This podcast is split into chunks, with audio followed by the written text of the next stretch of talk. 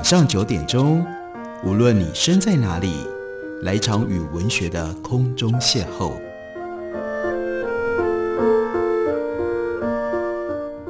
杨照谈书，邀您一同遨游文学世界，认识古今中外的经典之作。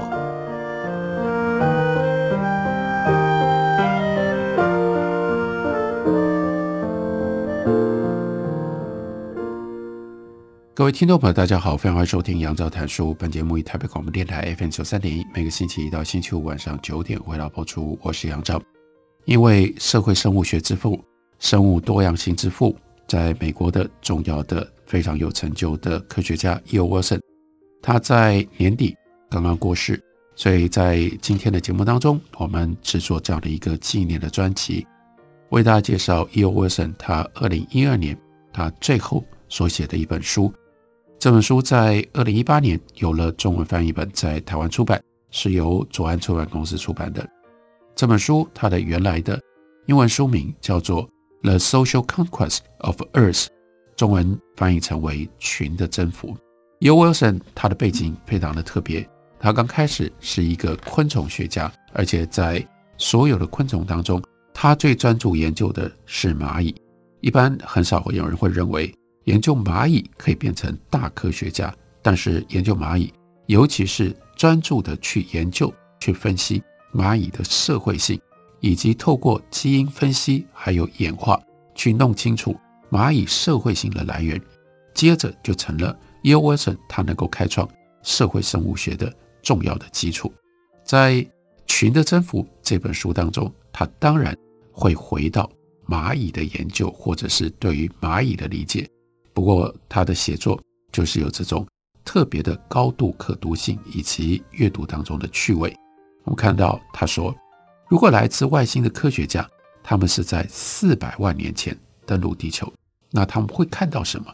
他们一定会特别惊叹于蜜蜂，还有建造蚁丘的白蚁，以及叫做切叶蚁。在那个时候，这些动物的聚落是昆虫世界当中至高的超生物。Super organism，他们当然也是这个星球上最复杂，在生态上最成功的社会系统。这些访客也会研究，在非洲的南缘，那是四百万年前了，这是少见的，因为站起来用两条腿走路的动物。他们脑子呢跟人类差不多。外星科学家的结论应该会是，和非洲当地还有其他地方的脊椎动物相比，这种南方猿人。没有什么特殊的能力，毕竟这样大小的生物，从那之前的三亿年以来就一直在地球上走动了，而这中间没有什么特殊的事情发生。地球上所能够出现最厉害的生物，那是什么呢？是称之为叫做真社会型昆虫。再想象一下，当外星科学家完成了调查任务，离开了地球，以他们所看到的，那个时候四百万年前，地球的生态系统是稳定的。所以他们的调查记录应该会写着：之后数百万年不会有什么重要的事情发生。真社会性昆虫，它是位居于社会演化顶点的时间已经超过一亿年。它们主宰了陆地上的无脊椎动物世界，而且很可能会在接下来的一亿年当中继续保有主宰的地位。不过就在四百万年前，外星科学家他们离开了之后。真正异常的事情发生了，有一种南方猿人的脑部开始快速的增大。在外星科学家来访的时候，南方猿人的脑容量大概是五百到七百立方公分，经过了两百万年，增加到一千立方公分。在接下来的一百八十万年当中，又增加到一千五百到一千七百立方公分，是南方猿人他们祖先的脑容量的两倍。这个时候，Homo sapien，也就是我们这种物种智人出现了。接下来，物种最重要的，那就是他们用他们的社会性征服了地球。那也就是为什么这本书的书名叫做《The Social Conquest of Earth》，征服地球的是人类的社会性，这是他要特别指出、特别强调的。他说，如果那些外星人的后代现在又来到地球，他们在这四万年当中一直在和其他有趣的恒星系统建立友好关系。回来到了地球，他们会吓一大跳，因为几乎不可能发生的事情发生了。之前他们发现的双足步行灵长类当中，有一种不只是存活下来，还发展出以语言为基础的原始文明。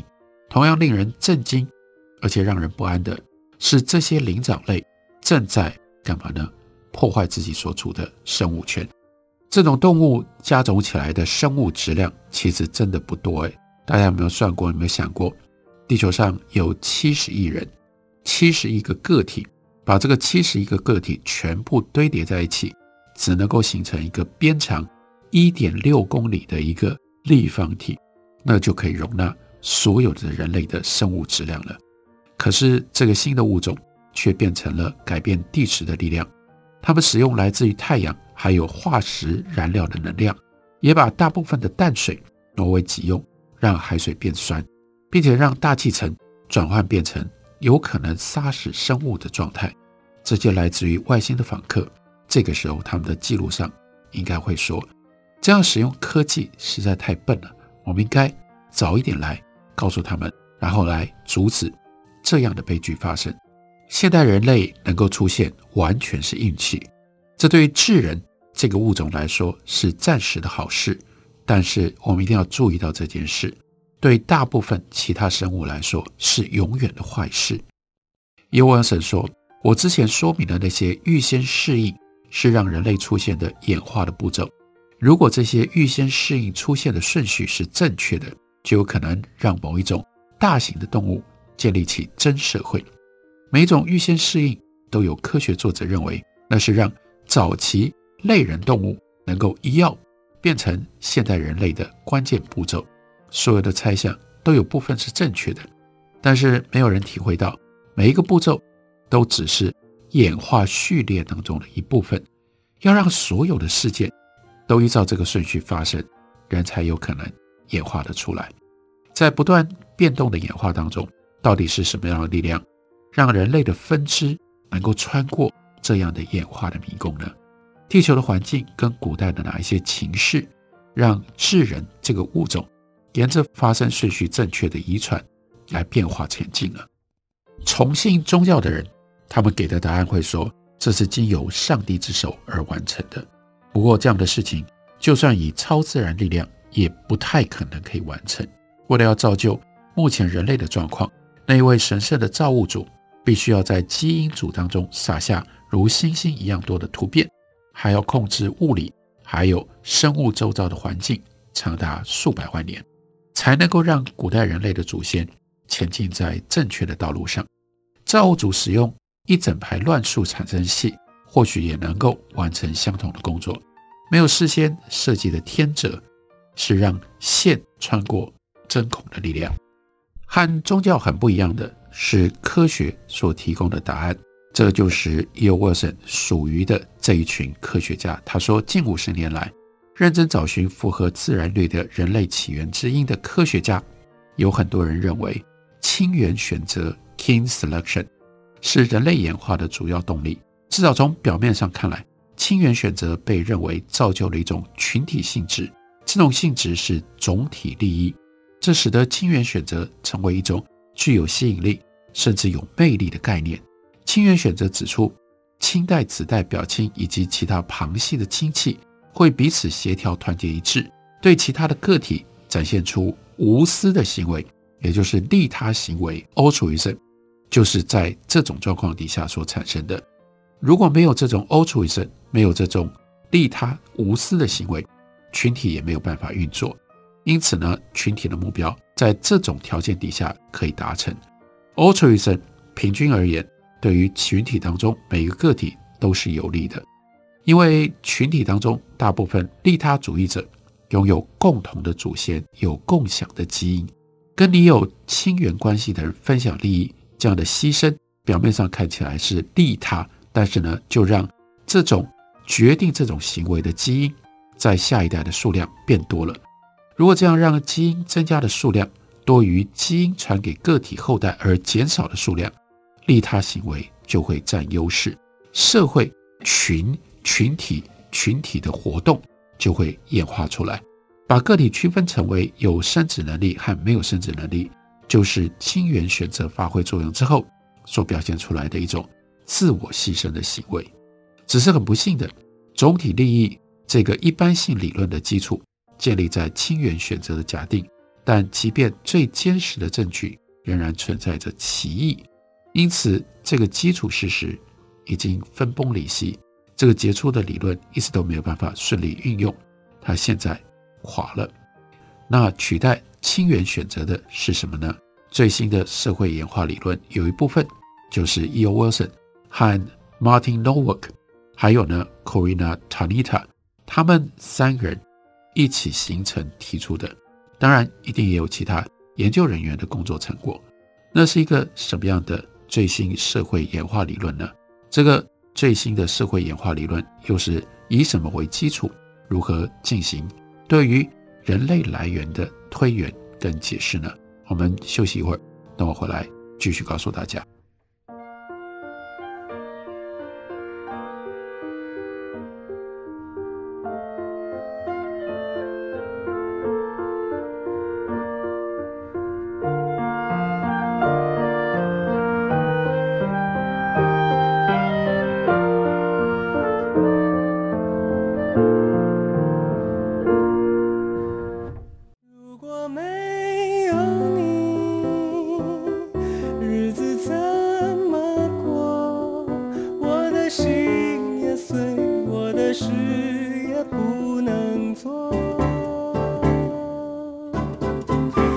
是林俊逸，台北的好声音尽在 FM 九三点一 AM 一一三四台北广播电台。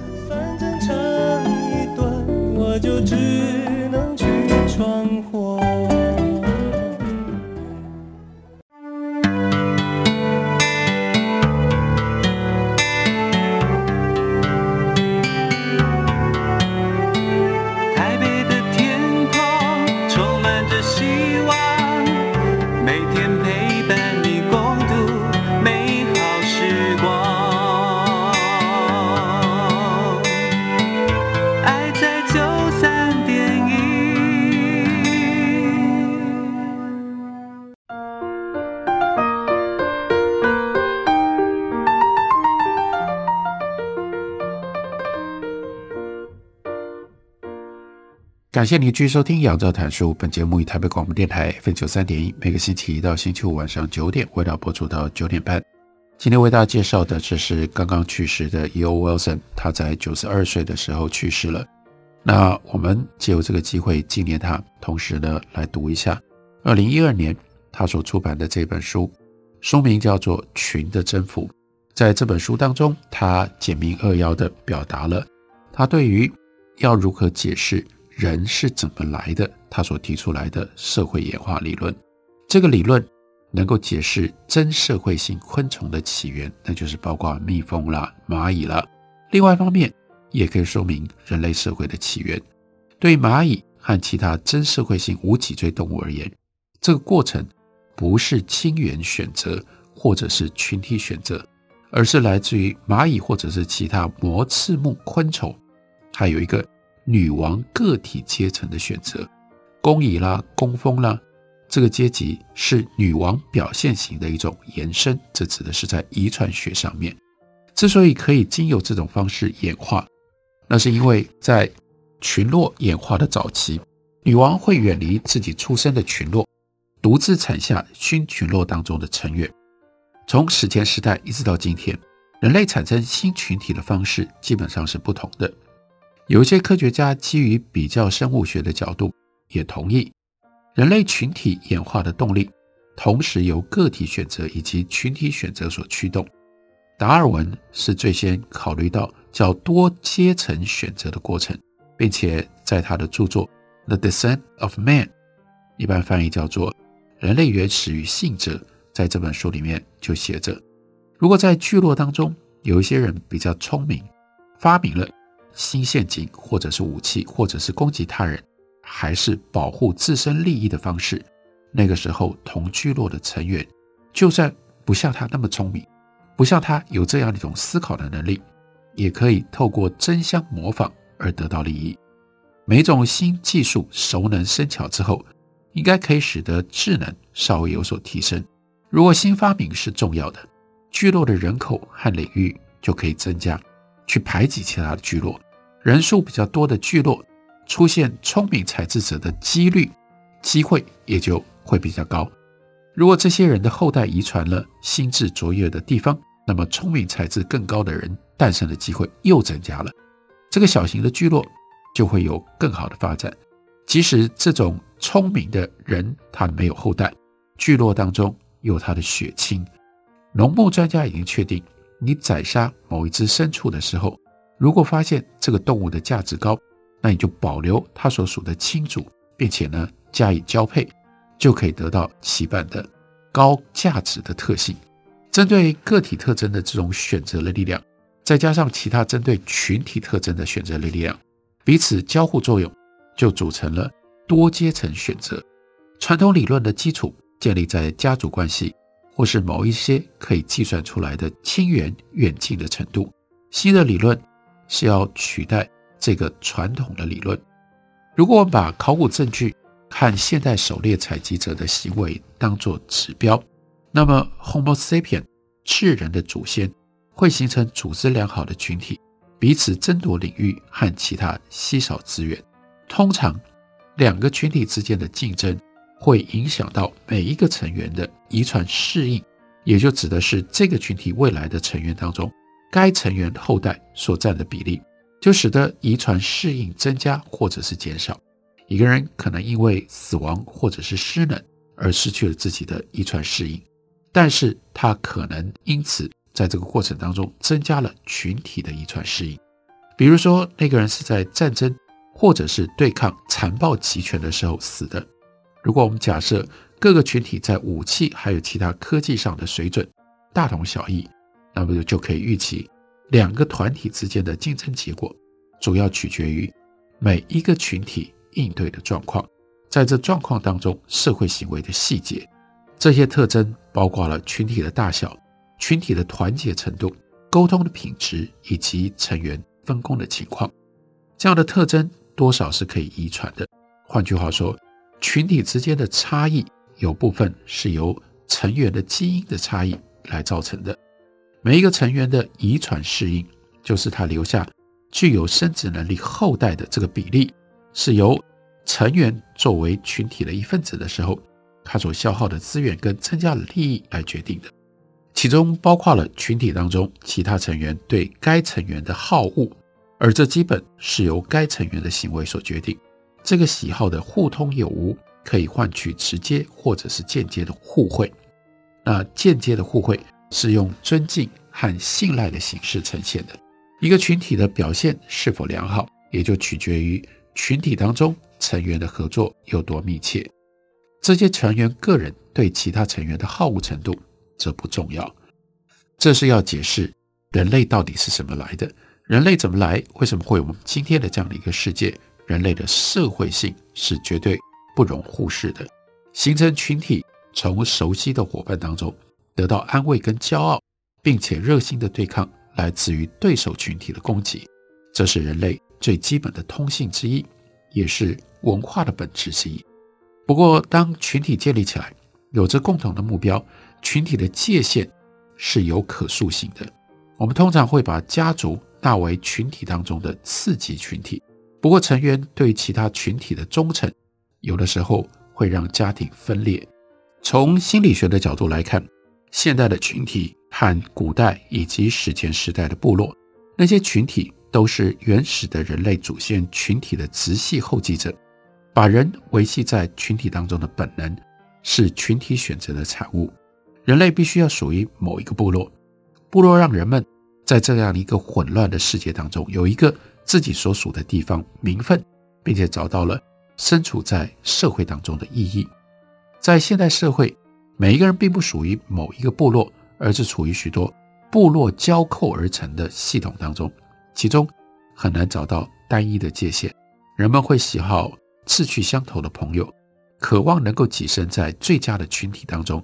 不管这所谓最佳的群体是海军陆战队，还是精英大学，常春藤盟校，或者是公司的董事会，还是某一个宗教的教派兄弟会，或者是园艺俱乐部等等，任何一个这样的群体都可以拿来和同样领域当中的其他竞争群体相互比较，进而找个适合自己的。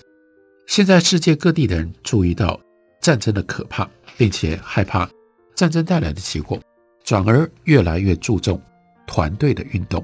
这种运动在道德上和战争是等价的。人们对于成为团队的一份子，以及所属团队优越感的渴望，可以从他们所支持的战士在仪式化的战场上得到胜利而感到了满足。那例如说，在美国南北战争的时候，华盛顿 DC 的公民兴高采烈地盛装出门看第一次牛奔河之役运动赛事的观众，也是如此津津有味地去观看比赛。粉丝们看到团队的运动服、团队的符号和使用到的运动器具，就会精神大振；看到冠军奖杯展现出来的旗帜，以及穿的很少的啦啦队少女的时候，也是如此。啦啦队在英文当中称之为叫做 cheerleader，欢呼带领者，再适合不过。有一些粉丝会穿着奇特的服装，涂抹特殊的彩妆。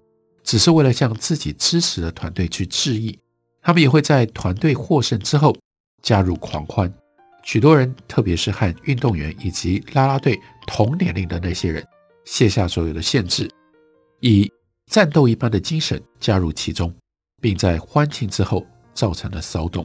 他回忆，一九八四年六月，当 Boston Celtics 击败了 LA Lakers，赢得 NBA 的冠军的时候。那个时候，社会心理学家 Roger Brown，他回想，他观察，不只是球员感觉到自己最强，所有的粉丝也是，整个波士顿的北区陷入到狂欢当中，粉丝从 Boston Garden，也就是他们的篮球场，跟附近的酒吧涌出，在街上手舞足蹈、抽烟尖叫，有辆车的引擎盖被压扁了。也有三十个人害翻了，跌在上面。身为粉丝的车主却高兴地微笑。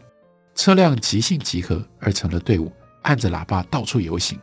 Brown 说：“对我来说，我不认为这些粉丝是为了他们支持的队伍而高兴，是他们自己嗨了起来。那天晚上，每一个粉丝都飘飘然。一种社会身份会影响许多人的个人身份。”然后 Brown 说出了这个重点。运动团队的身份认同带有一些小群体的任意性。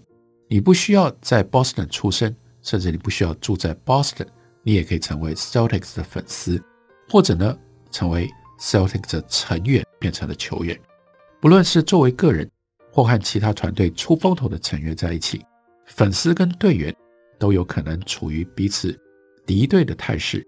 只要 Celtics 一直这么出风头，所有的人就会陷入。高涨的情绪当中，社会心理学家从实验当中已经发现，人们在分成各个群体的时候，是多么样的明快果决，而且会偏好自己所属的群体，进而对他人产生差别待遇。